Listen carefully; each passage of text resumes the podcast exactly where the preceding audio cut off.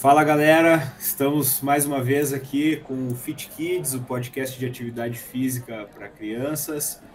E nesse mês de episódios sobre educação física escolar e sobre escola, a gente continua com os nossos convidados e sempre né, salientando que é, é muito importante para nós e nos deixa muito felizes que o pessoal tenha participado e principalmente que vocês têm dado os feedbacks, né? Agora a gente tem uma página no Instagram, criamos uma, uma, uma página só do nosso podcast no Instagram, onde a gente vai divulgar os episódios, vamos colocar os vídeos da gravação também, partes do vídeo, né? Senão fica muito longo. E vamos divulgar conteúdo relacionado ao, ao nosso podcast também. Então vocês podem acompanhar lá no Instagram do Fit Kids. E aí, Augusto, beleza? Retornando aqui o nosso nossos episódios de educação física escolar. Mais uma vez com um convidado especial. Ele teve, acho que durante mais tempo próximo do Júlio do que a mim, mas desde quando eu fui para Porto Alegre, a gente se conheceu, acho que pessoalmente, quando eu fui fazer o convite para minha qualificação de doutorado. E a partir daí a gente veio mantendo um, um contato, hora mais perto, hora mais distante, mas de alguma forma ou outra o professor Gabriel sempre, sempre esteve presente lá no Projeto Esporte Brasil. E como não podia ser diferente, ele aceitou o convite para estar aqui conversando um pouco com a gente do que ele vem desenvolvendo lá na Universidade Federal de Pelotas. E só para ressaltar, como a gente sempre traz novidades, né? mais uma novidade aí que vai ser um, o perfil específico do Fit Kids lá no Instagram, para a gente poder ter um contato mais direto com vocês. Eu vou abrir a palavra então ao professor Gabriel. Obrigado pela, pelo aceite do convite. Seja muito bem-vindo aqui no nosso podcast para atividade física de, de crianças.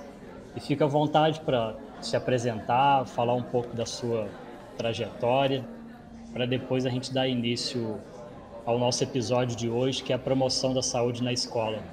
Seja bem-vindo, Gabriel.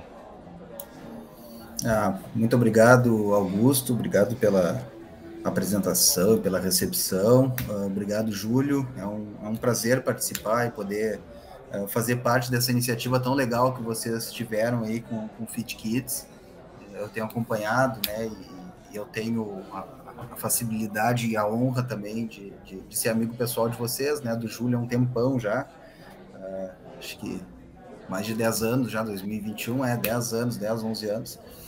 Então é um, é um prazer uh, participar. Espero que, que a gente consiga ter uma conversa que seja produtiva para quem vai nos escutar depois, né? E que consiga, no mínimo, é o que eu costumo dizer, é deixar algumas pulgas atrás da orelha para o pessoal correr atrás, né? Eu, eu acho muito mais legal quando a gente termina de assistir uma, uma palestra, de assistir a fala de alguém, de ler um livro, de ler um artigo, quando a gente sai com mais dúvidas do que com certezas. Então, se isso acontecer, eu já vou ficar bastante satisfeito.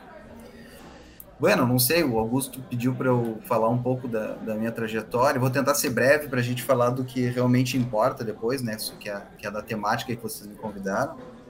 Mas assim, eu sou professor de educação física, né? Eu sou, eu me formei em 2002, 2003, né? Teve todo um lance de greve ali. E mas pelo calendário acadêmico foi 2002, mas no calendário civil me formei em 2013 uh, em licenciatura em Educação Física pela Universidade Federal do Rio Grande do Sul. E uh, entrei no mestrado em 2005, uh, pouco depois, mas nesse meio tempo eu fiz duas especializações, enfim. Uh, e entrei no, no, no, mestrado também ali na URGS, né, em Ciências do Movimento Humano. Uh, terminei meu mestrado em 2006. Em 2007 eu entrei no doutorado também em Ciências do Movimento Humano. 2007, é, 2007, e terminei o doutorado em 2009. Uh, paralelo ao doutorado, né, e final do mestrado, né, eu tinha terminado o mestrado, mas durante todo o processo de doutoramento eu, eu tive a minha primeira experiência com docência no ensino superior, né, tive a oportunidade de lecionar numa universidade uh, particular aí na, na região metropolitana de Porto Alegre. E em 2009 eu fiz um concurso para a Universidade Federal do Pampa, uh, onde o curso de Educação Física é em Uruguaiana. Em janeiro de 2010 eu fui chamado, né, então em janeiro de 2010 eu, uh, com outros colegas, né, contribuí, ajudei para criar e desenvolver o curso de Educação Física, licenciatura em Educação Física lá da Unipampa, onde eu tive o prazer de conhecer o Júlio, né, o Júlio, um menino que entrou na graduação ali, e a gente se aproximou, ele teve interesse nas temáticas que eu desenvolvia, e aí a caminhada do Júlio acaba, né, sendo de alguma maneira paralela à minha aí, uh, temporalmente depois disso. Então, eu fiquei na Unipampa uh, até 2018, onde, por razões diversas, né, eu acabei fazendo uma, uma, uma troca, uma permuta, né, que chama, uh, com uma colega que estava em Pelotas, na, no curso de Educação Física, na ESEF, aqui de Pelotas. Ela tinha interesse de voltar para Uruguaiana, e, e aí surgiu essa oportunidade, né, enfim, os dois uh, tinham interesse nessa mudança e eu acabei vindo para a UFPEL. Então, julho de 2017, 2018, eh, desculpa, eu, eu vim para a UFPEL, então eu sou relativamente recente aqui na, na, na Universidade Federal de Pelotas.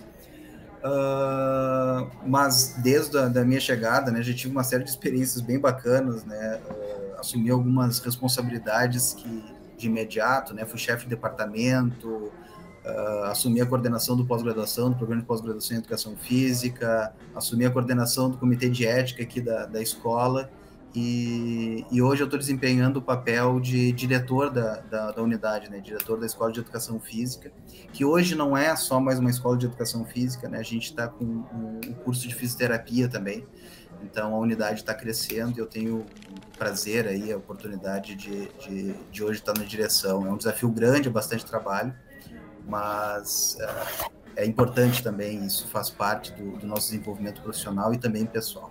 Bom, acho que a minha trajetória bem resumida uh, é essa. Não, obrigado, Gabriel. E agora tu estava falando e, e, eu estava inclusive lembrando que o Augusto falou, na verdade, né, que a gente foi lá em Uruguaiana fazer o convite para para a banca de qualificação de, de doutorado do Augusto. E aí a gente fez essa viagem, né, de Porto Alegre até Uruguaiana, umas boas horas de carro, né? E a gente foi aqui antes e depois de Uruguaiana. O Augusto conheceu a, a Unipampa lá. Isso foi em 2016 ou 17, talvez, já, já não me lembro exatamente. Mas foi, foi quando a gente acabou tendo os três, né? Primeiro encontro presencial. Mas é, já agora entrando no, na temática, né? E, e eu não tinha te agradecido ainda por ter participado do aceitado participar do nosso podcast. E aí já entrando na temática, tem um, um dos projetos que, que que tu coordena, eu sei que coordena junto, na verdade, com outros professores é, envolvidos, que a gente acaba nunca desenvolvendo o projeto sozinho, né? Que é o show. E aí eu acho que a partir disso a gente pode começar a falar sobre a temática de hoje, que é promoção da saúde na escola através, né, da, talvez puxando um pouco mais a questão do protagonismo da educação física.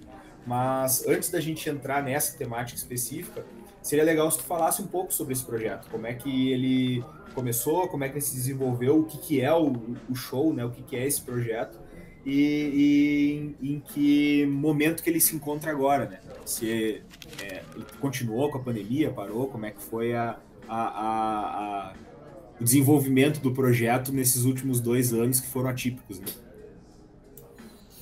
Tá. Então, assim, antes de, de, de, falar do show, né, talvez seja bacana contextualizar por que que saiu esse projeto, né? Então, assim, desde a da graduação, né, se eu, se eu pegasse e comentasse sobre o meu trabalho de conclusão de curso de graduação, ah, os dois trabalhos de conclusão de curso das especializações, a minha dissertação de mestrado, a minha tese de doutorado, e depois todos os projetos que eu venho desenvolvendo, né, na qual eu lidero os projetos, é óbvio que quando eu tenho algum, algum colega ou algum aluno né, que, que queira desenvolver projetos em outras temáticas, uh, são bem-vindos, enfim, e auxilio dentro daquilo que eu posso, em aspectos metodológicos, enfim mas a, a minha área de, de, interesse sempre foi né, o, o movimento humano uh, envolvendo crianças e adolescentes. E por que, que eu falo movimento humano? Né? Assim, não falo da atividade física ou exercício físico, porque dependendo do projeto na qual eu estou inserido ou estou desenvolvendo, ele tem perspectivas diferentes, né? E que abrange, ora, a atividade física, ora, o exercício físico, mas o que caracteriza, né, o que deixa todos eles dentro do mesmo pacote, é que isso é, é, é, realizado sempre com criança e adolescente e tendo como desfechos principais ou desfechos primários desses meus projetos uh, algum ou alguns indicadores de saúde. Então, é a partir disso. Uh, até eu realizar né, a, a, o desenvolvimento junto com outros colegas da, do show, uh, eu não tinha tido nenhuma experiência de liderança de, de com projetos de intervenção. Uh, tinha sim tido uma série de, de, de execução de projetos transversais, né, grandes levantamentos uh, populacionais. Então, lá em Uruguaiana, a gente, o Júlio participou disso, né? A gente tem alguns trabalhos uh, publicados com essas informações, mas a minha expertise sempre foi nisso. A minha tese de doutorado foi um estudo uh, envolvendo um grande número de crianças e adolescentes, uh, mestrado foi um estudo de acompanhamento, enfim, mas, mas eu nunca tinha tido a experiência de fazer uma intervenção. Uh, as evidências né, vão sugerindo que, que esses indicadores que eu, que eu me debruço a estudar, eles, uh, ao longo dos últimos 50 anos, né, têm se mostrado assim, uma tendência de, de queda em termos de, de, de, de, né, de, de resultado para crianças e adolescentes. As crianças estão, né, no geral, uh, aumentando de peso, estão ficando menos ativas, elas têm uma série de oportunidades que encorajam a, a ser a ter um comportamento mais sedentário. Uh, algumas dessas oportunidades fazem com que elas também acabem indo dormir mais tarde. O fato de dormir mais tarde, estar tá com essas oportunidades, eu me estou me referindo né, aos, aos equipamentos portáteis com, com, com vídeo, acesso à internet, telefone, tablet uh, também influenciando na qualidade do sono, não só na quantidade. Então, uma série de indicadores comportamentais né, parecem ter tido um, um, um certo prejuízo ao longo do tempo. E concomitante isso, é, as associações com essas dessas, desses comportamentos, com indicadores de saúde, por exemplo, com aptidão física, uh, os níveis de aptidão física né, têm se mostrado baixos, né? Os nossos resultados das nossas pesquisas mostram isso, resultados de pesquisas de outros lugares mostram isso. E a associação dessa, uh, desse pouco envolvimento com a atividade física, seja ela estruturada ou não estruturada, também tem se mostrado consistente em estar associado com outros indicadores de saúde prejudicados, uh, saúde cardiometabólica, uh, saúde osteoarticular, né? O Júlio desenvolveu uma tese de doutorado linda sobre isso, né? Que mostra um pouco a importância do exercício do, da atividade física para bons níveis nesses indicadores. E, e também, né, nos últimos, talvez, aí 20 anos, tenha aumentado maciçamente a quantidade de, de, de informação relativa à associação uh, da, da atividade física, do exercício físico e também da aptidão física com indicadores de saúde mental. Uh, então, uh, os nossos resultados também têm mostrado isso. Né? E aí eu, eu, discuto muito isso com algumas pessoas, né? inclusive com, com, com, o nosso orientador, né? de vocês dois e o meu, né? o professor Adroaldo, a, a gente sempre discutia isso, né? já desde o tempo do doutorado e antes disso, que a gente tinha um retrato, né? A gente conseguia identificar que a coisa não estava boa, tá? E a gente se preocupava que alguma coisa tinha que ser feita, né? Então as intervenções são são importantes, né? E já na hora da gente se encorajar e fazer isso, né? E quando eu digo a gente, eu estou me incluindo, né, como protagonista nisso. Uh, e dentro dessas possibilidades, né, a educação física escolar é um local privilegiado. A escola, como um todo, é um local privilegiado e a educação física nessa relação mais específica com o movimento. A ideia foi essa: a ideia era fazer uma intervenção uh, uh, de base escolar com o intuito primário né, de aumentar os níveis de atividade física. Mas nesse caminho, a gente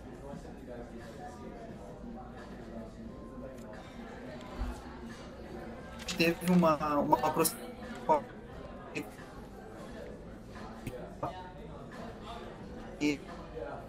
atividade física, esportivos, para o público de criança e adolescente, aqui tem um projeto muito bonito, que é desenvolvido há muitos anos, né, que é ativa para adultos, então em diferentes locais tem a, a oferta de práticas para adultos, e eles estavam muito interessados em, iniciar isso para criança e adolescente. e eles também estavam interessados uh, com que isso acontecesse numa praça pública. Foi eles né, ganharam uma, uma, verba de edital uh, federal para construir essa praça. A, a praça é, é, muito bem equipada, enfim, tem uma série de instalações. E dentre essas instalações tem uma quadra poliesportiva tá? e, e outras áreas né, onde pode ser desenvolvida uma série de, de atividades. Então eles nos procuraram e as coisas acabaram casando, assim, a gente estava na necessidade de desenvolver aquele projeto, aquele projeto estava relacionado a uma dissertação de mestrado. E, mas aí migrou um pouco, né? A gente saiu de dentro da escola para fazer um projeto de intervenção no ambiente extra-escola, né? no ambiente dentro da comunidade, no ambiente público, estruturado, mas público. É uma praça de acesso universal, uma praça pública. Uh, Aí, além disso, né, o, o, os organizadores né, da, da, parte da prefeitura, eles tinham uma inclinação para que se fosse trabalhado preferencialmente modalidades esportivas, né, que era o que, que aqui, assim, dentro de Pelotas, pelas experiências deles, uh, tinha um maior apelo, né, as crianças talvez, os adolescentes talvez se interessassem mais.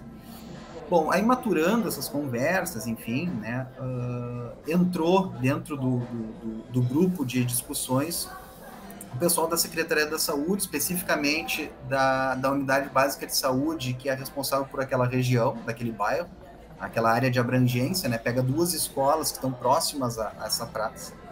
E, e os responsáveis pela UBS, né, comentaram da preocupação que eles tinham com, com o grande número de crianças né, e adolescentes com excesso de peso. E dentre as, as responsabilidades né, e, e, e, aproximações da OBS com a escola, que tem o projeto uh, Saúde na Escola, uh, tinha o, uh, o acompanhamento do estado nutricional. A partir daí, então, a gente foi né, direcionando e delimitando como é que seriam esse, como é que seria esse projeto. Então a gente já sabia que ia ser com criança e adolescente, que ia ser no ambiente fora da escola, que tem uma perspectiva muito legal de expansão de oportunidade, né? Porque a gente sai do ambiente escolar e tem uma outra possibilidade, mas daí a gente discute mais à frente lá em promoção de atividade física. Uh, e agora entra também uma preocupação né, de, um, de um órgão relacionado à saúde da prefeitura com crianças sobrepeso e obesidade. Então, a partir daí, a gente começou a delimitar. Vai ser na praça pública, vai ser com o esporte, né? A moda, o esporte vai estar presente. Então, ali adiante na, na nossa conversa, né, né, tem tipos de intervenção. Então, nesse caso, a gente, o esporte ele aparece como uma, uma oportunidade, mas também a partir de uma conversa, um diálogo com a prefeitura, as experiências que eles tinham aqui, que eu vou falar depois, né? Organizar uma intervenção, o que, que leva em consideração, né? Ah, uma das coisas que leva em consideração é a comunidade, né? O que, que essa comunidade tem de interesse, de experiência e de possibilidade. Depois a gente fala. E a, e a nossa população também acabou sendo delimitada né, para crianças e adolescentes com, com excesso de peso. Então, a partir disso, né, uh, a gente começou a pensar num, num nome para o projeto. Né? A gente começou a, a, a né, que eu vou dizer, estruturar esse projeto, né? E ele começou a ter uma cara.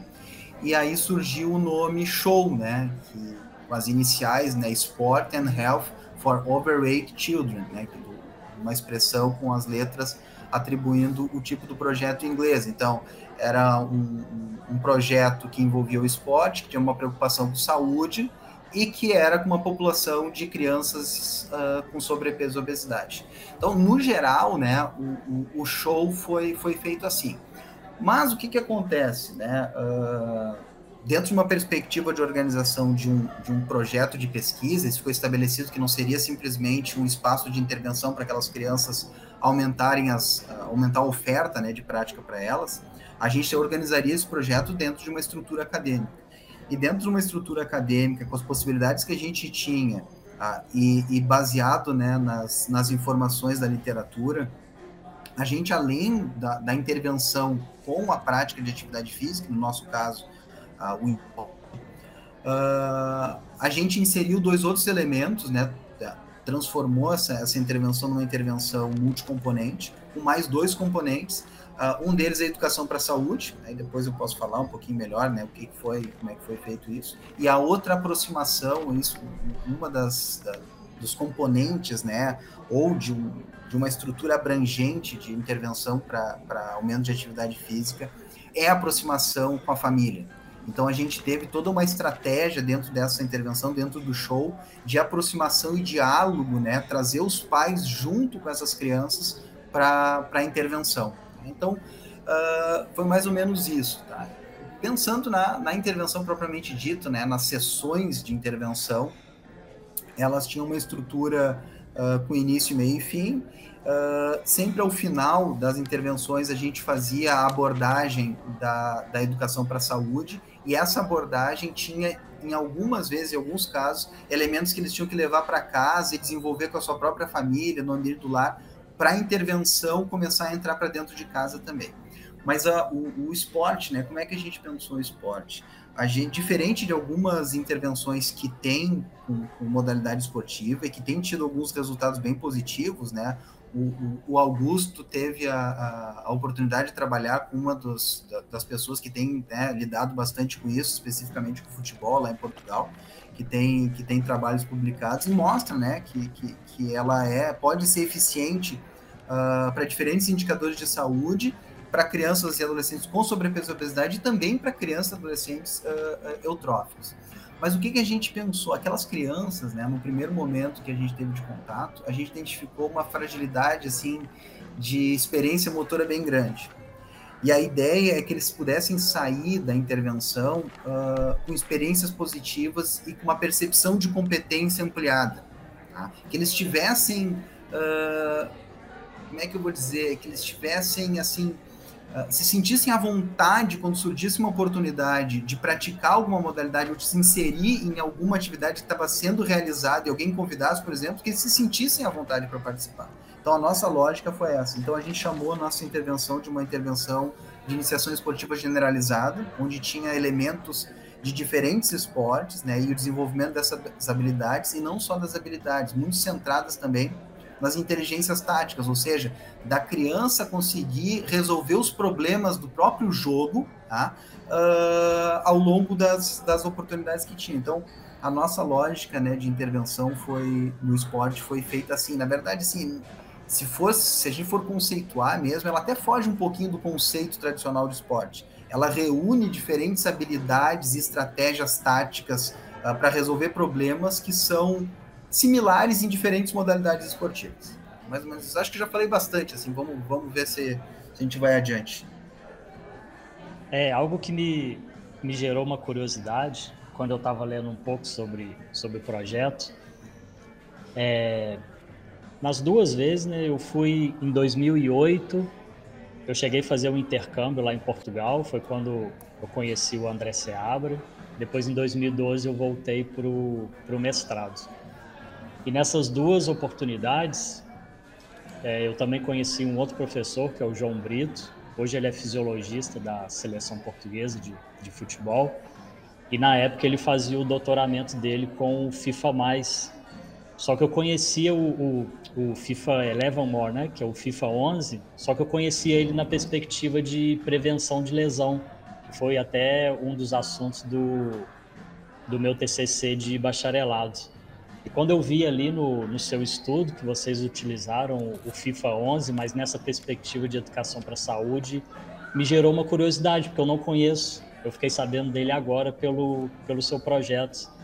Então, se você quiser falar assim bem, de forma bem objetiva, um pouco sobre ele, eu fiquei curioso para saber como é que é o, o FIFA 11 para a saúde.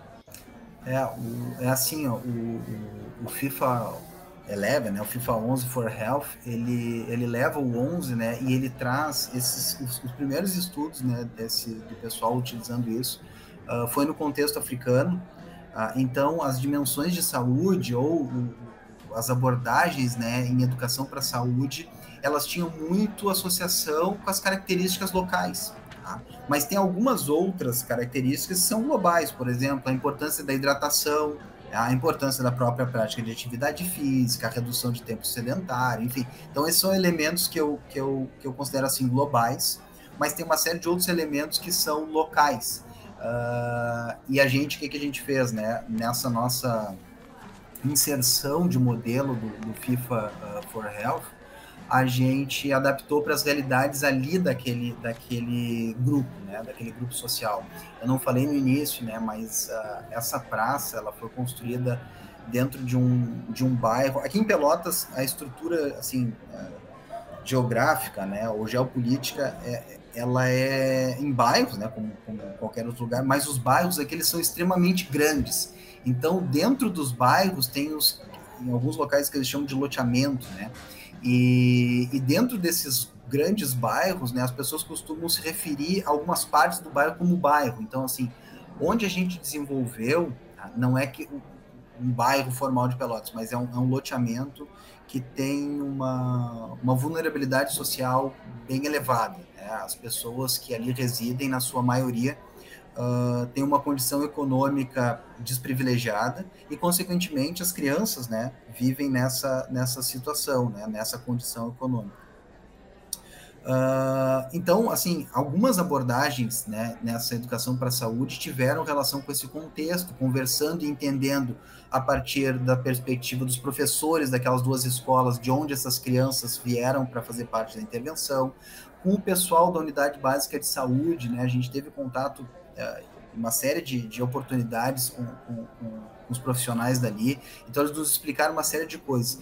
E um outro uh, ponto, isso não está no artigo de protocolo, tá? São coisas que, que fica difícil a gente descrever, mas que são importantes quando a gente vai uh, organizar uma intervenção.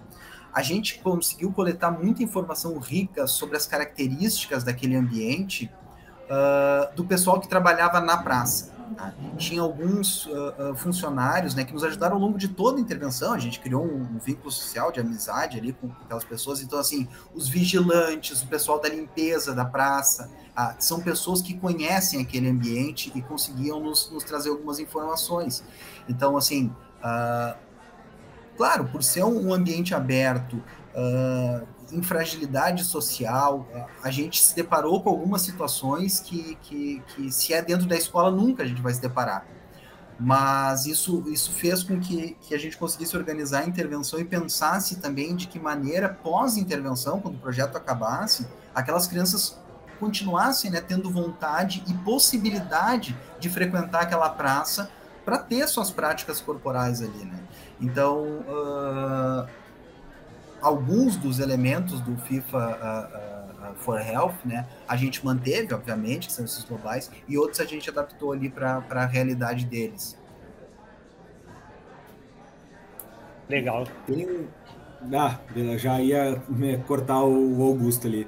Tem um, um dos pontos do, do projeto que eu acho que até a gente pode ir puxando para o outro tópico que a gente estava programado para falar, que é de educação para a saúde, né? Que é um dos, um dos componentes do, do, do show. E aí, dentro desse componente, tu pode dar uma explicada o que, que era esse componente né, de educação para a saúde, e poderia falar é, no geral, assim, né, o, o que, que esse componente tem a ver com, com a promoção da saúde na escola, e o que, que é, é o que, que engloba, ou pode ser de forma resumida, mas o que, que engloba, quais são os pilares ou os componentes que vão englobar a promoção da saúde na escola. Porque a gente estava conversando aqui antes, né, justamente sobre é, a educação física, ela tem um protagonismo, mas ela não é a única, né, na, na, na promoção da saúde na escola. Daí tu pode falar um pouquinho sobre como é que era a educação da saúde na escola no projeto Show e depois, de forma mais abrangente, né, o pessoal perceber o que, que, o que, que é, ou o que, que pode ser a promoção da saúde dentro do ambiente escolar. É, só, só complementando a fala do, do Júlio, é, ao longo, durante muitos anos a gente tinha uma ideia de conceito de saúde que era só ausência de doença. Né? Então a, a pessoa para ter saúde ela não apresentava um quadro assim de, de alguma enfermidade ou doença e ao longo dos anos a gente foi tendo esse direcionamento de que o, o conceito de saúde era muito mais do que só a ausência de doenças. Tinha vários outros construtos que fazem parte dessa perspectiva de saúde global. Aí direciona um pouco da, da fala do Júlio, da gente ter essa diferença na escola, né? A perspectiva de saúde da escola como instituição e a perspectiva de saúde mais específico para a educação física escolar, né? só um complemento ali da, da, da fala do Júlio e já passo para você, Gabriel. Não, tranquilo, maravilha. Uh, bom, na, na, na, estrutura do show, né, a, a gente usou diferentes uh, estratégias, né, mas aquela que era mais recorrente, né, como eu falei, em todas as sessões de, de intervenção tinha, na parte final de cada sessão, era, tinha uma hora de duração, e na parte final, quando se fazia um resgate daquilo que tinha sido feito, né, uma antecipação do que, vai, do que aconteceria no próximo encontro, enfim, uh, se abordava questões de saúde. E a gente tinha, assim, normalmente um gatilho, que era a temática, a cada temática foi desenvolvida durante duas aulas, então numa semana, e a gente foi migrando né, para outras em dez uh, diferentes temas. Quando chegou nesses 10 diferentes temas, né, a gente resgatou, foram 16 semanas de, de, de intervenção, né, então 32 sessões. Nas seis semanas finais, a gente resgatou temáticas que foram desenvolvidas e que as próprias crianças apontaram como aquelas que, nas experiências delas, né, uh, eram mais importantes de serem rediscutidas ou discutidas em mais profundidade. E a gente se deparou com uma realidade assim bacana, que é o seguinte, né? Quando a gente dá voz para as pessoas, né, nesse caso para as crianças, a gente escuta coisas maravilhosas que a gente não, não às vezes não não espera. Né? Então, assim, muitas das discussões eram a partir de narrativas delas sobre o cotidiano e experiências delas. Uh, algumas a gente tinha que ter uma, um, um, certo cuidado, né? Os colegas que estavam realizando a intervenção que acabavam ingressando dentro do contexto familiar, né? que envolvem questões de saúde social e as crianças traziam aquilo dentro dessa discussão. Então, até para não, é que eu vou dizer, expor, né? Porque eles muitas vezes a gente trabalhou com crianças de 8 anos a 12 anos. E alguns de 8 anos, 9 anos, talvez por, por né, inocência, enfim, e estar tá dentro de um contexto que estava naturalizado algumas coisas para eles, uh, podia se, se expor né, para outras crianças que aquelas características não estão tão naturalizadas assim, ou seja, que socialmente não são uh, aceitáveis, né, não são indicadas de, de, de acontecerem. Então, uh, isso aconteceu desde temáticas um pouco mais fortes, assim, do ponto de vista social, como uh, o uso de drogas, tá? uh, até coisas que são mais do cotidiano da gente da educação física, né, como oportunidade de prática de atividade física. A gente entendia, por exemplo, né, que por ser um bairro, um local que tinha vulnerabilidade social, a violência era algo recorrente, era corriqueira a violência e diferentes tipos de violência. Então, muitas daquelas crianças eram privadas de sair à rua. Eles tinham que ficar dentro de casa. E a estrutura residencial deles não era uma estrutura residencial favorável para a prática de atividade física. Então, a gente começa a entender uma série de elementos que faz com que eles acabem tendo comportamentos sedentários. Então, assim, eles ficavam dentro de casa e fazer o quê? Ah, eles tinham acesso, e, e, assim, e são os, os paradoxos né, dessa questão econômica.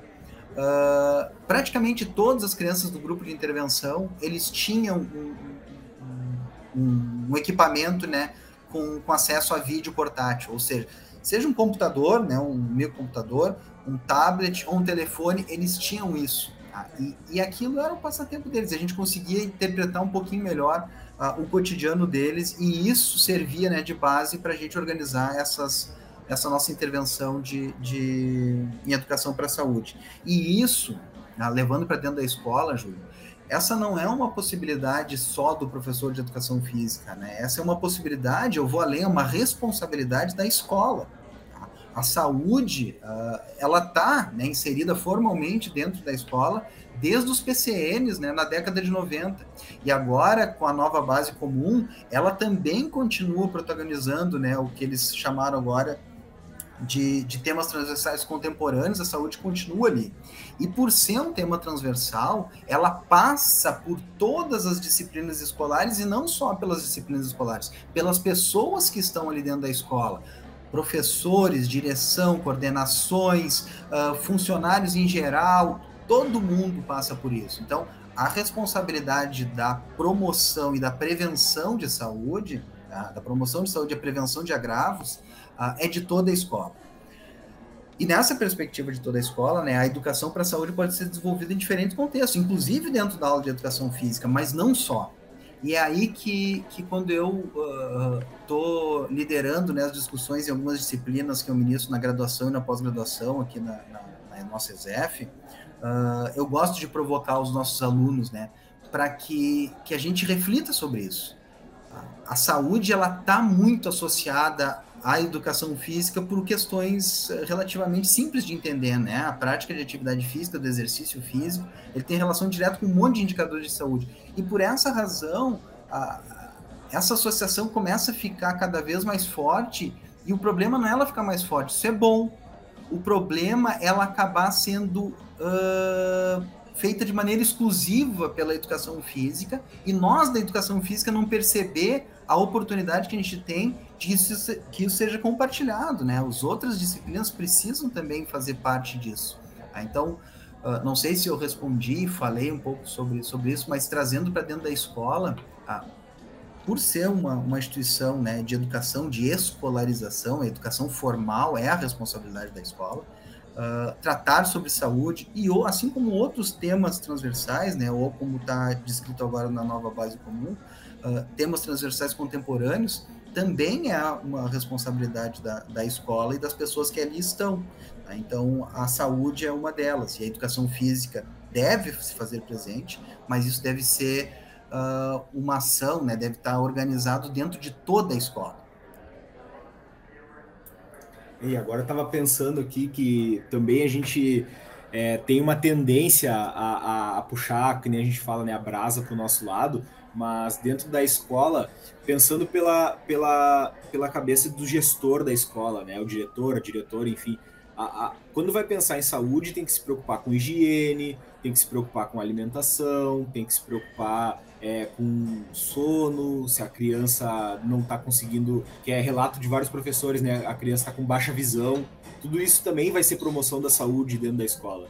Não vai ser é, exclusivamente a atividade física. Então, é, a, a, gente, enquanto parte da instituição, vai conseguir conversar com todos esses atores e principalmente com quem está na gestão para colocar um dos, um dos tijolinhos, né? Uma da, um dos pilares ali desse projeto de promoção da saúde, que pode estar tá integrado, pode estar tá sendo realizado como um todo. Por exemplo, tem, tem alguns programas de, de intervenção. É, com crianças com sobrepeso, assim, eu, eu, eu, eu fiz parte, fiz uma, uma colaboração junto com um programa lá da professora Clarice, que lá em João Pessoa, que também era junto com nutricionista. Então era atividade física, nutricionista e psicólogo. Então, é, de outra forma, também um programa multicomponente que daí usavam outros componentes de saúde. E aí acho que a gente vai, vai entrando para uma, uma parte também é, é legal porque a gente tem pessoas que nos escutam que estão programando TCC, é, mestrado, pessoal que está no doutorado, e aí tem uma, uma questão que é justamente sobre a intervenção, né? pensar na intervenção. É, quando a gente vai, é, ou na tua experiência, né, foi pensar uma intervenção, vocês foram analisando um contexto e foram esquematizando essa intervenção dentro daquele contexto. E aí se a gente, é, na tua opinião no caso, né, vai, vai tentar pensar numa intervenção, propor um projeto de intervenção de atividade física. Aí para propor melhora nos níveis ou promover níveis de atividade física. É, tu vê outras possibilidades além da aula de educação física para a gente fazer isso? É, existem quais outras possibilidades que o pessoal pode pensar em estruturar um projeto é, de intervenção, por exemplo, para promover atividade física na escola? Bem, Júlio, eu vou, eu vou tentar uh, sistematizar, que tem bastante coisa aí. Beleza. Uh, primeiro, assim, né, o, falar de saúde na escola, eu vou dar só um exemplo, né, que, assim, por exemplo, o programa Saúde na Escola talvez seja uh, a iniciativa que melhor representa as possibilidades de saúde dentro da escola é esse programa. Esse programa não é um programa de educação física ou da educação física ou sobre atividade física. Não, ele é um programa muito maior que engloba uma série de outras coisas e como é que eu vou dizer assim, que ele não tem aprofundamentos ou determinações específicas, ele, ele é muito flexível dentro dos contextos das realidades de, de cada local, né? Ele é um, é um, é um programa uh, uh, nacional, mas que os estados e municípios, né, eles, como é que eu vou dizer, eles gerenciam, né, os municípios gerenciam o programa. Então, vou dar só um exemplo, né, eles têm 12 ações definidas onde a escola, o município que, que, que, que é, uh, tem o programa, eles têm que, de alguma maneira, cumprir. A escola não precisa ter todas as 12 ações, mas elas precisam, aquele município precisa desenvolver essas ações que podem ser diferentes, né? Apenas uma ação é obrigatória em todas as escolas, que é a ação número um. E aí a ação número um representa bem quando a gente fala saúde na escola, para a gente da educação física, eu costumo dizer isso, a gente tirar um pouco da responsabilidade dos ombros, que assim, saúde na escola é só educação física, a gente tem que dar um jeito não é que a gente dá um jeito, a gente tem uma força poderosa para contribuir. Sim, temos uma força poderosa, a gente é poderoso para isso. Mas não é só isso. Por exemplo, a ação número um do programa é o combate ao mosquito Aedes aegypti. Tá? Então, assim, que, que formação específica a educação física tem em relação a isso? Nenhuma. Tá? Assim como a química, a biologia, a física também não tem. A biologia, a química talvez sim, mas assim, a, a física, a matemática e o português não tem, mas a gente está dentro da escola e tem essa responsabilidade. E dentro de programas, né, seja de prevenção ou de promoção de saúde, de prevenção de agravos, de promoção de saúde, as escolas elas precisam, né, de alguma maneira ter um, um, programa ah, que abranja a saúde e dentro desse programa ah, saber como é que cada área ou cada parte da escola vai contribuir. Mas eu vou tentar direcionar agora a nossa conversa mais para essas possibilidades da educação física, né? ou da promoção de atividade física, que é um dos dessas ações, é a, a, a promoção, né? Tu oportunizar a prática de atividade física. Uma dessas duas ações é essa. E uma outra ação que tem uma relação muito forte conosco, uh, tá dentro das ações do programa também, é o acompanhamento né, do estado nutricional. Né? Então, ali também tem uma das ações alimentação saudável, embora a gente não tenha formação para isso, mas acaba que se aproxima e a gente normalmente faz parcerias para desenvolver essas ações dentro da escola, acaba sendo o professor de educação física que traz isso. Eu vejo de duas maneiras bem para mim, né? Óbvio, cada um tem a sua percepção, mas para mim é, duas possibilidades importantes e que elas se complementam uma é da ação específica do professor de educação física na aula de educação física. A gente tem diferentes estratégias, possibilidades, e eu vou mais forte, talvez, né? Responsabilidades com a promoção de atividade física. E aí, quando eu falo promoção de atividade física, não é uh, especificamente dentro do que aquela aula ou aquele conjunto de aulas pode promover, eu vou chamar assim de maneira aguda eu acredito que a grande responsabilidade da educação física em termos de promoção de atividade física, uh, ela aconteça ou devesse acontecer de forma natural. À medida que a gente tivesse um plano de educação física escolar, né, desde o ingresso do, do, da criança, né, nos anos iniciais da educação, na educação infantil, passando pelos anos iniciais, anos finais, ensino médio, que tivesse uma escolarização da educação física que proporcionasse para esses, uh, uh, para essas crianças o contato com diferentes uh, manifestações da cultura corporal e que esses contatos fossem contatos, experiências positivas, né, que a abordagem didático-pedagógica favorecesse né, a, a, a apreensão, o aprendizado e mais do que isso, que eles identificassem e conseguissem perceber o que, que eles estão aprendendo ali, existem possibilidades de fazer em outros contextos, em outros momentos e depois dos anos escolares, e mais importante ainda, claro, eu estou trazendo aqui um, um, panorama talvez mais próximo do, do uh, assim, de um sonho, mas que aquelas experiências tivessem sentido e significado para aquelas crianças, para aqueles adolescentes e futuros adultos, que eles gostassem de fazer tá? que eles tivessem a oportunidade de se tornarem indivíduos autônomos para o movimento humano tá? e que eles se sentissem à vontade para saindo, por exemplo, estou aqui em Pelotas e aí eu estou ali na, na, na ESEF dando aula e acaba a aula, alguns alunos meus me perguntam assim, professor, vamos, uh, o, senhor, o senhor já jogou hockey sobre a grama? A gente está fazendo um projeto lá, quer jogar com a gente? e eu tivesse, pá, eu nunca joguei rock, mas nas experiências anteriores que eu tive, eu tivesse encorajamento, né, e motivação para ir lá jogar. ah, e me arriscasse, por quê? Porque eu tive experiências de rebater, eu tenho experiências suficientes de deslocamentos corporais ah, que possibilitam a lógica do jogo. Eu tenho compreensão de aspectos táticos gerais para quando eu tô com a bola eu ter uma determinada uh, decisão, quando eu tô sem a bola eu favorecer a minha equipe, seja ela na posse ou sem. Tá? E, e eu, isso é, para mim, né, é o, é o, papel e a possibilidade da educação física. E para mim, isso aconteceria naturalmente a promoção da atividade física se a aula de educação física né, conseguisse, e eu vou abrir um parênteses, em vários ambientes, em várias escolas, vários colegas nossos conseguem fazer isso muito bem. Né? A gente às vezes é muito crítico e fala assim, ah, a educação física está falida, a educação física escolar não acontece nada, só joga bola. Não é assim, não é assim. A gente tem muitas e muitas experiências de locais que é muito exitosa a educação física e que eu, eu vou dizer assim, é, eu,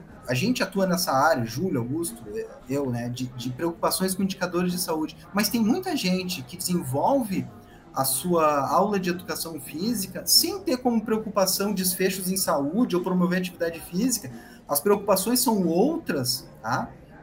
E isso acontece naturalmente, porque aquelas crianças saem de lá e eles praticam, usam os conhecimentos adquiridos na escola. E assim, para encerrar essa parte, passava lá para vocês. E, e, tão importante quanto isso, né, dessas experiências serem positivas, né, a gente pode chamar dentro de uma dimensão do saber fazer, é que ela esteja, que ela nunca se dissocie das outras dimensões, né? A, a dimensão conceitual do entender da onde vem aquilo, né, de onde é que surgiu, ou por que que eu não consigo uh, utilizar aquele conhecimento fora, né, contextualizar socialmente aquela prática. Ah, eu aprendi a jogar basquete aqui na escola, sei fazer bandeja, eu sei me posicionar para receber, eu sei fazer o jump, maravilha. Só que não tem quadra nenhuma de basquete. O ambiente em que eu posso construir uma quadra de basquete, ele infelizmente é, é dominado por pessoas ou né, indivíduos que estão com outros interesses e que o esporte não é um deles, né? São, são outras, outras questões de, associadas à violência, enfim. Então, a, a gente também tem que pensar assim que o fato das crianças, adolescentes, em grande parte, não cumprirem recomendações de atividade física não é só uma questão assim que a educação física escolar está sendo incompetente. Não é multifatorial, tem uma série de outras questões. E aí é daquele outro grupo que eu digo que a educação física tem esse papel específico de contribuição muito forte e muito poderosa, mas que não é só ela. E a gente tem que entender isso e aceitar isso. A promoção da atividade física, ela é multissetorial, multidisciplinar. Tá? E a gente precisa uh, da contribuição dos colegas de outras áreas, né, de outros setores, enfim, mais ou menos isso. Vamos adiante, Júlio e Augusto.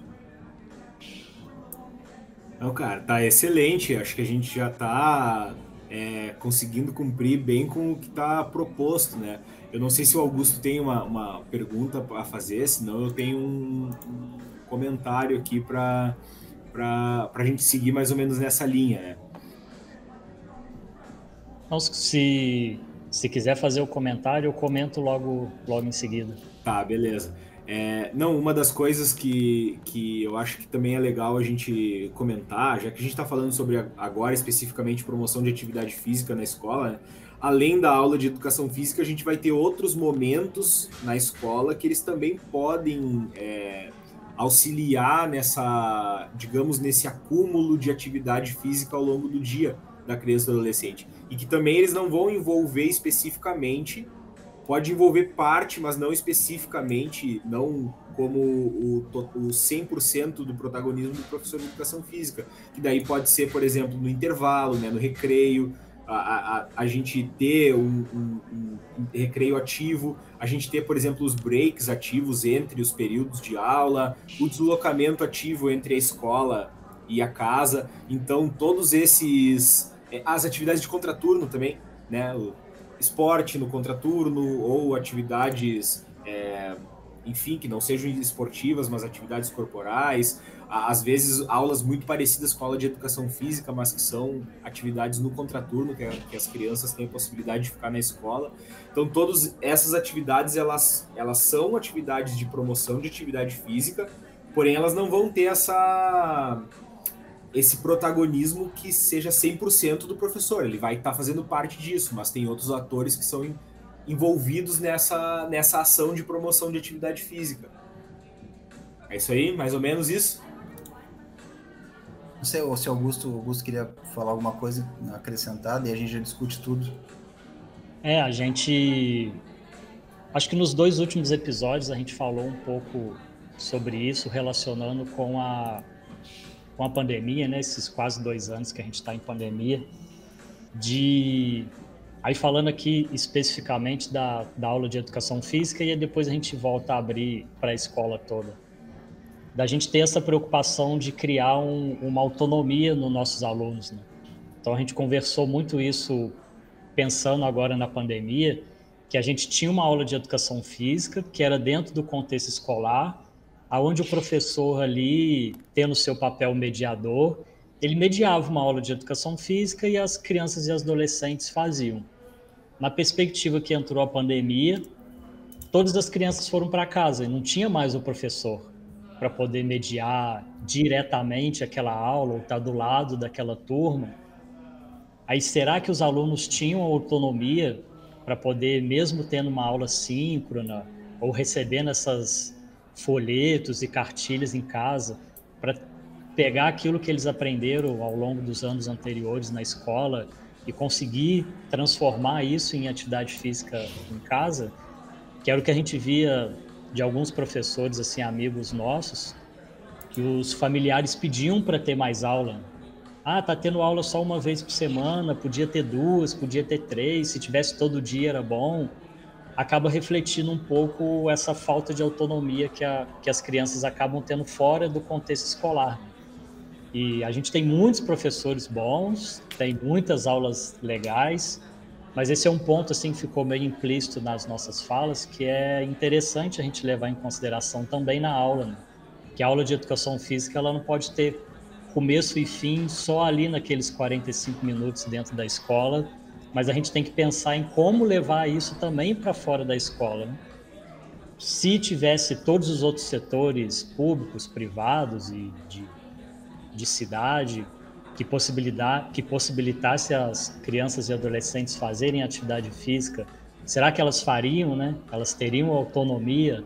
A gente tem conseguido gerar essa autonomia dentro do contexto escolar para elas levarem para fora do contexto escolar? Aí, direcionando o comentário do Júlio e a, e a pergunta dele, acho que um pouco disso é aproveitar esses outros espaços que não só a educação física. Né? Então, o recreio, é, utilizar do espaço da escola, às vezes no contraturno, para fazer outro tipo de atividades, seja um momento livre que a criança possa ir fazer o que ela quiser, ou seja um momento orientado por, por outros profissionais. Aí já direcionando a, a pergunta do Júlio, a gente poderia ter várias outras perspectivas dentro da escola, além da educação física, para ter essa promoção da saúde. Sim, é, eu, eu, eu, concordo e sou, sou adepto dessa, dessas possibilidades. Uh, mas voltando um pouco no, no, no que tu falou, para depois uh, ir para essas outras possibilidades né, de, de, atividade prática de atividade física pelas crianças e adolescentes, e não só pelas crianças e adolescentes, né, os adultos também, idosos, enfim, qualquer pessoa. Uh, fazendo uma, uma analogia talvez um pouco grotesca, né, e até pedindo desculpas ao, ao, ao grande mestre, mas uh, muito antes dessa discussão assim da atividade física e ali na década de 70, né, as discussões da promoção da saúde, né, que, que começaram a florar e, e culminaram talvez o ápice, né, lá na, na Carta de Ottawa em 86. Muito antes disso, né, mas num outro contexto que não a saúde, que mas que está relacionado de alguma maneira com a saúde, né, que é a educação, Paulo Freire já advogava de que o indivíduo tinha que ter autonomia, independência, ele tinha que ser empoderado. E essa palavra que nos últimos 15 anos talvez tenha sido esteja sendo utilizada com uma frequência muito grande em diferentes contextos e vou dizer de maneira muito apropriada, ela já era, já foi utilizada lá atrás, década de 70, talvez final da década de 60, pelo Paulo Freire em relação à educação, empoderamento das pessoas para a educação para a promoção de saúde em geral e da prática de atividade física em específico, é, é relevante isso. A gente não tem como uh, imaginar uma, uma, uma, perspectiva de promoção de atividade física sem o empoderamento das pessoas na qual a gente quer que pratique atividade física. E esse empoderamento ele não se restringe só ao saber fazer ou só ao saber que aquilo faz bem para a saúde. Tá? As pessoas, no geral, sabem que fazer atividade física faz bem para a saúde assim como elas sabem que outros comportamentos fazem mal, por exemplo, fumar, beber em excesso, enfim, uma série de outras coisas que a gente poderia aqui uh, elencar. Mas como não é o foco, vamos aproveitar o tempo de maneira mais direcionada. Então, sim, Augusto. E essa perspectiva de empoderamento passa muito por as questões de como a aula de educação física é estruturada. No na dimensão do saber fazer, empoderar para se sentir à vontade e ter a percepção de saber fazer, tá? mas uma perspectiva de conseguir, é, atitudinal, de usar aquilo em algum outro ambiente e contexto. Então, não é uma tarefa fácil. A gente falando aqui, isso parece super tranquilo. Eu vou ali na escola da aula, só que aí tem 25 crianças, uma loucura, bateu, tem que devolver.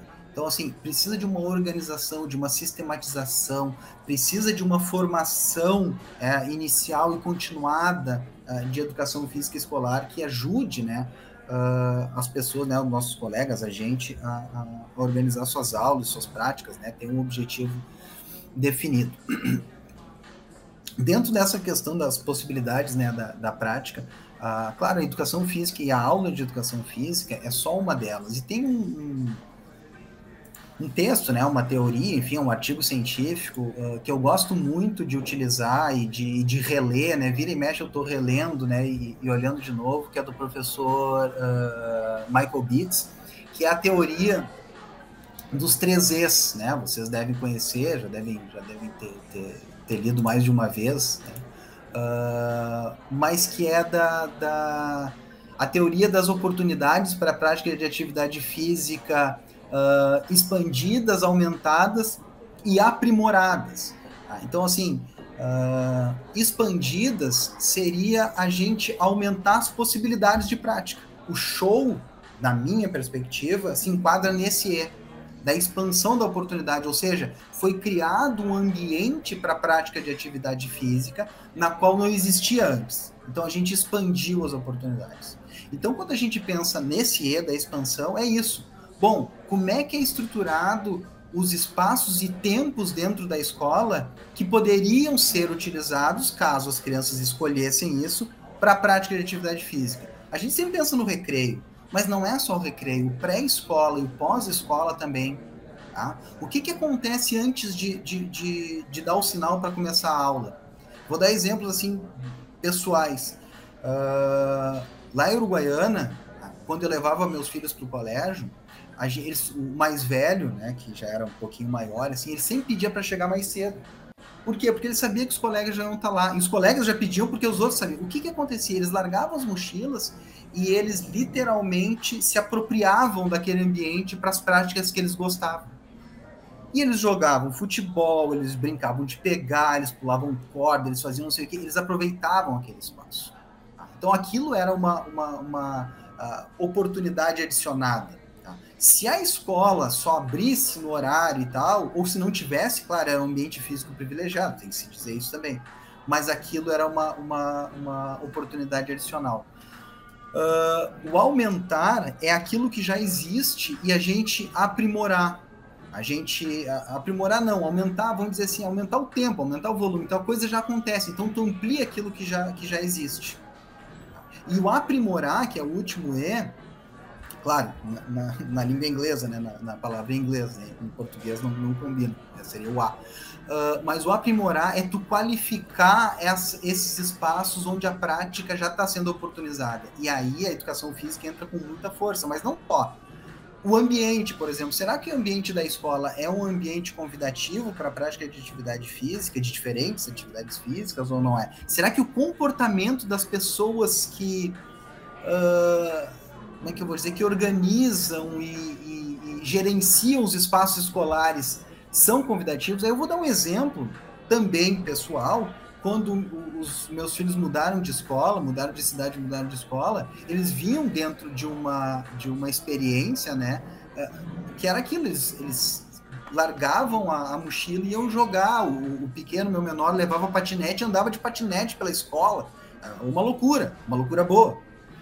Quando eles foram para uma outra escola, no recreio, as pessoas que gerenciavam o recreio não deixavam as crianças correr. Ora, naquela época, o meu filho mais velho estava no quarto ano, um menino de 9 anos.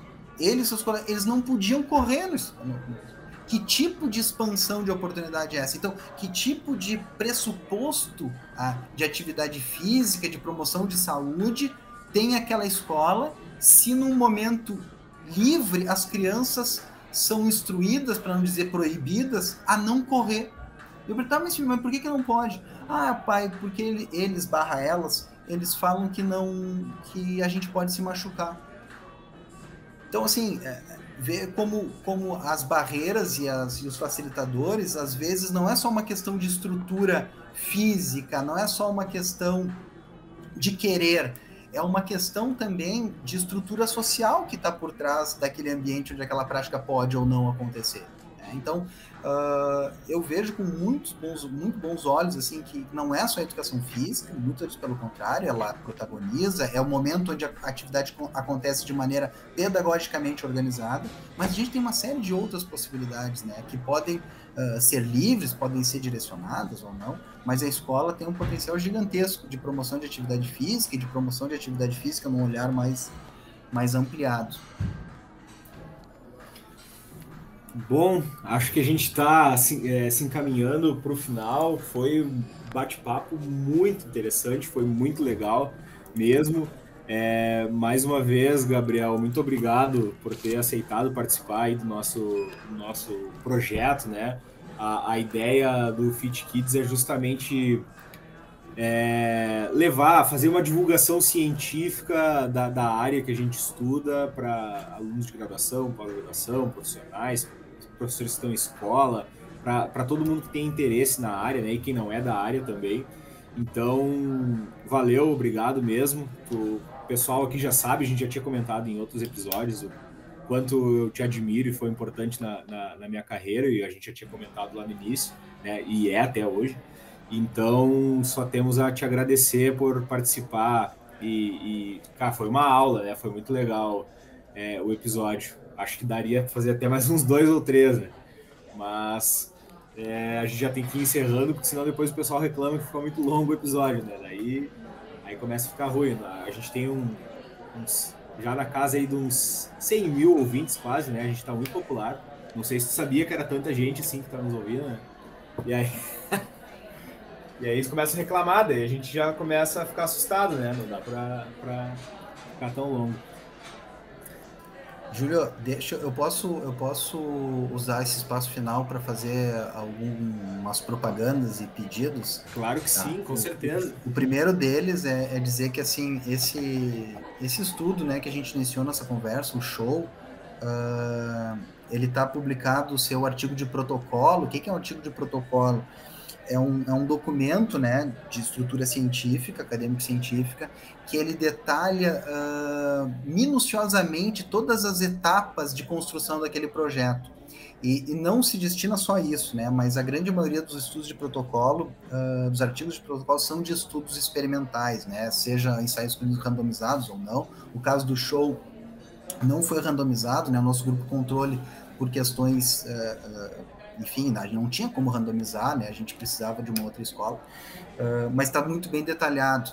E eu convido todos que, estão nos escutando, né, que, que, e que, que passem para outros colegas que gostam dessa área, né, de, de atividade física para criança e adolescente, uh, que leiam o artigo, vou fazer uma, uma, uma, propaganda da nossa sociedade aqui também, né, o, o artigo está publicado e esse artigo quando eu organizei, pensei, porque a ideia inicial não era escrever o artigo de protocolo, era fazer e ter as intervenções e fazer análise do, do pré e pós. Mas é influenciado uh, né, por algumas pessoas, muito pela, pela Stephanie. Uh, foi, não, Gabriel, tu, tem que compartilhar isso, porque até sair os resultados, enfim, a gente já tem tudo, já terminou o projeto, né? Mas a gente está estruturando alguns, são muitos desfechos, é aquela coisa, aí na lista.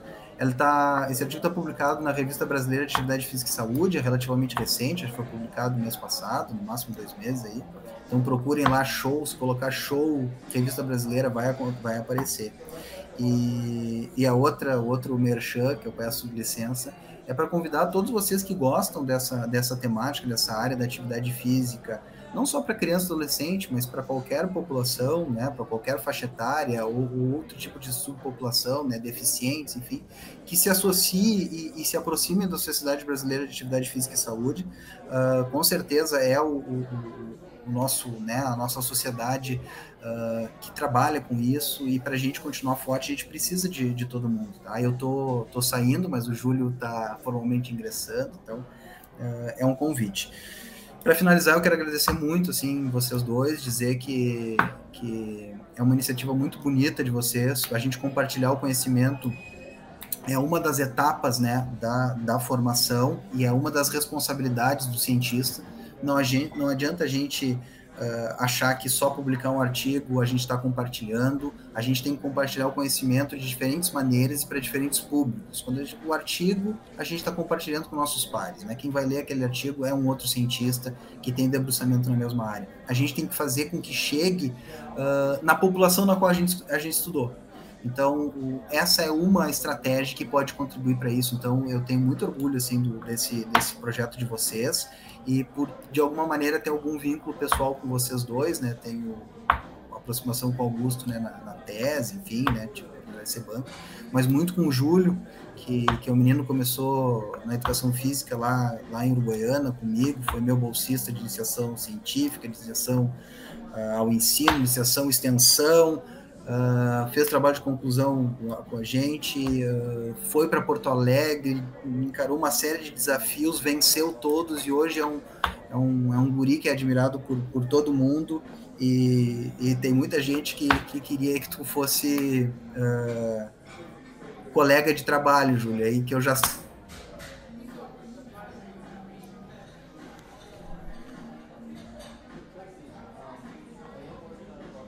Acho que o Gabriel. Acho que a gente travada, perdeu né? a conexão com o Gabriel. Acho que sim. Pronto. Ah, vou... Obrigado, Augusto. Obrigado, Júlio. Foi um prazer. Ô, ô Gabriel, é, caiu aqui a, a, conexão, mas foi bem rápido. Não sei se tu já está nos ouvindo. Tá. É, não, a, foi só o finalzinho. Tu, isso, a hora que tu falou que tinha gente que queria que eu fosse colega de trabalho. Aí, aí caiu ali para nós. Ah, é. É. Então é isso. Tem, vocês, vocês são, são dois, dois pesquisadores, professores né, de uma nova geração, e tem uma galera aí que queria vocês como, como colega. Eu me incluí nisso, né? Eu e os colegas daqui.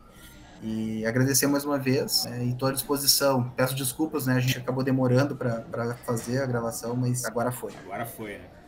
Aproveitando o Merchan, lembrar aí todos os ouvintes de, de procurar o Fit Kids lá no, no Instagram. E assim que a gente divulgar esse episódio, a gente vai colocar também lá disponível todos os links para vocês conhecerem a sociedade, conhecerem a revista, conhecerem o, o projeto do Gabriel.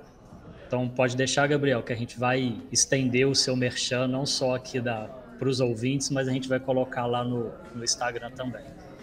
E um comentário rápido, que foi muito legal, que você falou do Paulo Freire, e se não me engano, ontem, acho que foi ontem à noite, eu mandei no nosso grupo aqui de, de amigos pesquisadores aí do Sul, eu mandei um PDF do livro do Paulo Freire sobre pedagogia da autonomia.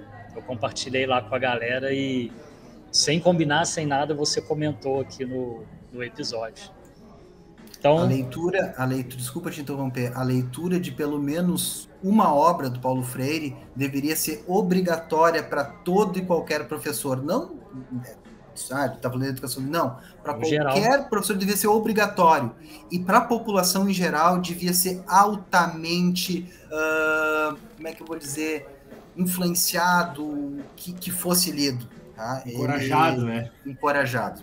Essa era a palavra, que fosse encorajado que as pessoas lessem. É um gênio que a gente teve aqui no Brasil e que é admirado no mundo inteiro, aqui no Brasil também é admirado, e deveria, pelo menos uma, uma obrinha, todo professor devia ser obrigado a ler, e a população em, geral tinha que ser encorajada. Fica aí a dica para todos os ouvintes. E a gente encerra aqui o nosso Fit Kids, o podcast de atividade física para crianças. Tchau, gurizada. Valeu. Valeu, pessoal. Até mais.